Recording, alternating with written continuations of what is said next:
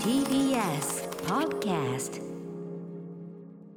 この時間は Spotify の提供でお送りしますライムスター歌丸です TBS アナウンサーうないりさです木曜のこの枠はラジオの可能性を探るこちらのコーナ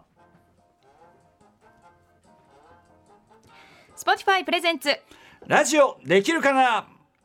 はいね久々に戻ってまいりましたうないさんがねやっぱ安定感がありますね、 えー世界的な音楽ポッドキャスト配信サービス Spotify のバックアップのもと音声コンテンツの可能性を探っていく時間ですということで企画発案者の番組プロデューサーも同席しております、はい、橋本良文です。先週はよろしくお願ねいします。山本隆明さんと一緒山本に貴ね明アナウンサーがね交流し非常てにでちょうどその後にね電通、ね、クリエイティブディレクターね、エグゼクティブクリエイティブディレクター沢本さんがね、はよし横にいらっしゃる中でそうですよまあ、茶番をてレベルの低い茶番をやり、うんはいハシピーがものすごく恥ずかしそうにしている。やっぱりね、でんあのくく CM クリエイターの本当トップクラスの方なんでえね。ーフォーキュワイかなんかっつなっんてねかこううん大丈夫かなっていう。大丈夫できるかななんこての後ね大丈夫か なっていう空気のままやらせていただきましたけど、まあでも非常にえーラジオ CM についてね、面白いあのお話を伺えたんで、うんまあそんな感じであのいろんなラジオ CM や音声コンテンツの制作ノウハウをこのポッドキャスト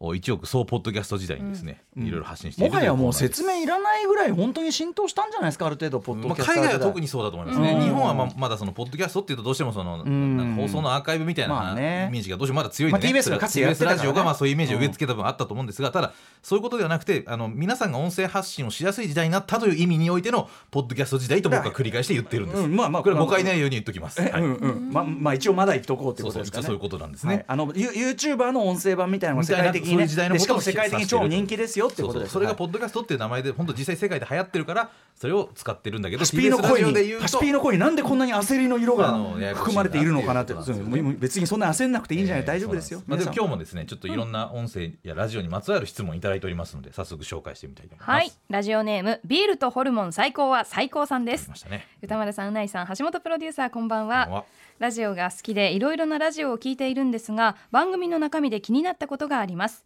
それはメニュー紹介の有無ですない番組もあればアトロクや生活は踊るのようにしっかりと紹介する番組があることに気がつきましたなんとなくですが深夜のラジオにはないような気がしますこちらのコーナーで紹介されたポッドキャストの方々はメニュー紹介をされている人が多いと思います音声コンテンツにおけるメニュー紹介の必要性またどんなものがいいのか悪いのかなどなどふと気になったので教えてほしいですというメッセージです、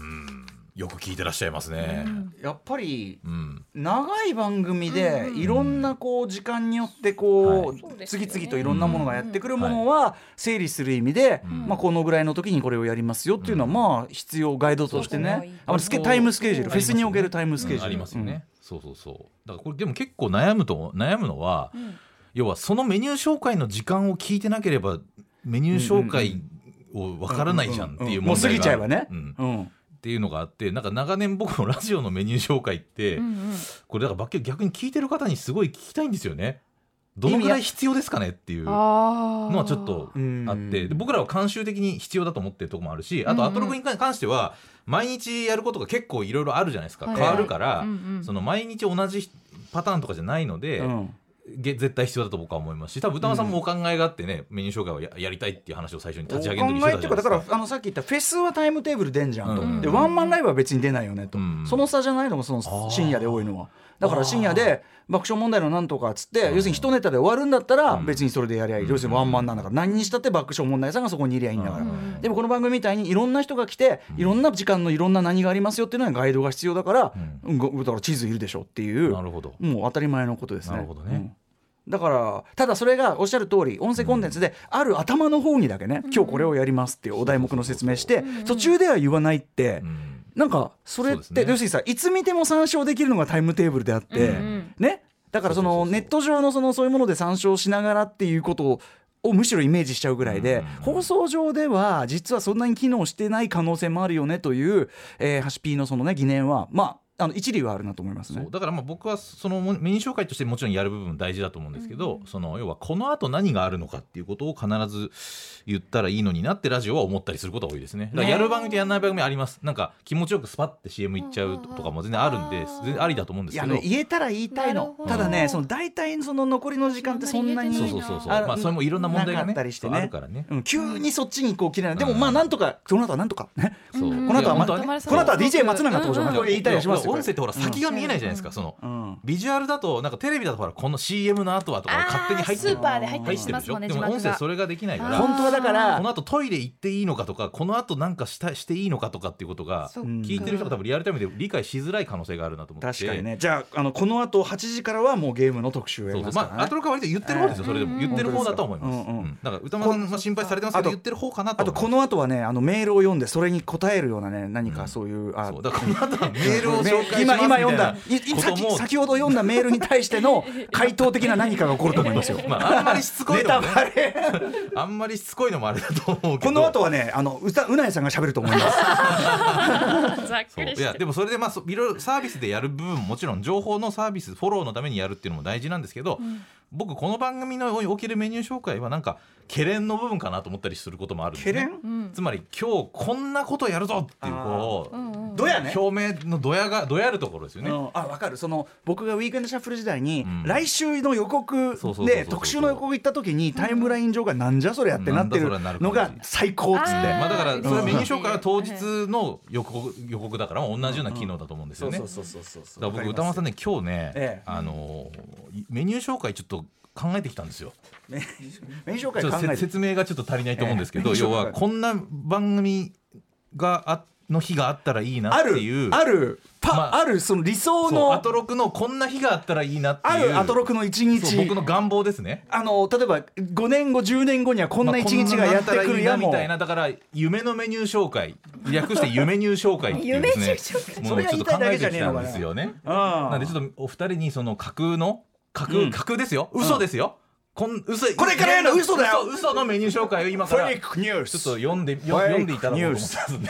フェイクニュース 皆さんにサービスとして ねいちょいきっますよと想像してみてください、はいこんなアトロクがあったらいいなですよいきます、はいじゃあ歌丸さん早速お願いしますそれではさまざまな面白を発見して紹介するカルチャーキュレーションプログラム「アフターシックスジャンクション」今夜のメニュー紹介ですまず6時30分からは一流キュレーターに厳選情報を伺うカルチャートークのコーナーです今夜のゲストは音楽や本などさまざまなカルチャーに詳しくしかもセレクトのセンスがいいということで先月からアトロクの月1レギュラーに加わった前アメリカ大統領のバラク・オバマさんですねえオバマさんやっぱりねえ前回も本当にさすがやっぱなんかやっぱ英語がねちゃんと堪能っていう部分もあって、やっぱり紹介がねすごくね、あの見事だったりですよね、いなんでもね Spotify のポッドキャストでアトロクを聞いててまあ吉明さん高橋吉明さんの選曲がなかなかいいなということで参考にもされてたそうなんですね、はいオバマさん楽しみです楽しみですねそして7時台からのミュージックゾーンは、えーシンガーのザ・ウィークエンドさんが番組初登場、えーこちらはですねご本人から直接番組メールアドレス宛てにですね、まあ、逆オファー届いて、まあ、やっぱりねあの新譜出すんでちょっと日本でプロモーションするなら登録をというたっての希望で宇宙初解禁新曲を披露してくださいウィークエンドさんありがとうございますありがとうございます初めて初めてお話しするんで楽しみですね、これはねい、ちなみにですね本人曰く前身番組「ウィーケンドシャッフル」が名前の由来だったということでウィーケンドシャッフルなくしてウィーケンドなしと日本語でスタッフに話していたそうです僕がよく見る有名人が出てくる夢で有名人にめちゃめちゃよいしょする夢みたいなそんな感じのねあのエピソードですね、えーそして8時台の特集コーナー「ビヨンドザカルチャーはこちら007一人総選挙 by クリストファー・ノーランまたノーランさん好きなんだからな、ねえいつもおなじみですねえーすっかりおなじみアトロックファミリーの映画監督クリストファー・ノーランさんが今年 7, 度目の登場、えー前回の出演はテネットネタバレだ話、えーインセプションやテネットなどで影響を受けまくったという大好きな007シリーズについてどうしても語りたいあのホークさんのねテラサ・ホークさんの一人総選挙聞いてえだったら俺もできんだけど みたいなことをねあーおっしゃったということで、まあ、ノーランさんねお好きなんだからまたノーランさん帰んないんだよ なかなか帰りたがんないんだねはいということでインターネット嫌いのノーラン監督は直筆のハガキで企画の連絡をいただきました、はい、えー番組への感想をリスナーの皆さんからお待ちしていますメールを送ってくれた方全員に毎日現金100万円を差し上げていますまた最近フォロワーが2億人をついに突破しました番組ツイッターなど各種 SNS もぜひフォローしてくださいそれではアフターシックスジャンクション行ってみよいやーすごかったうなあのあのさ、事後的にも言った方がいいと思う、ええええ嘘ですよそうですよ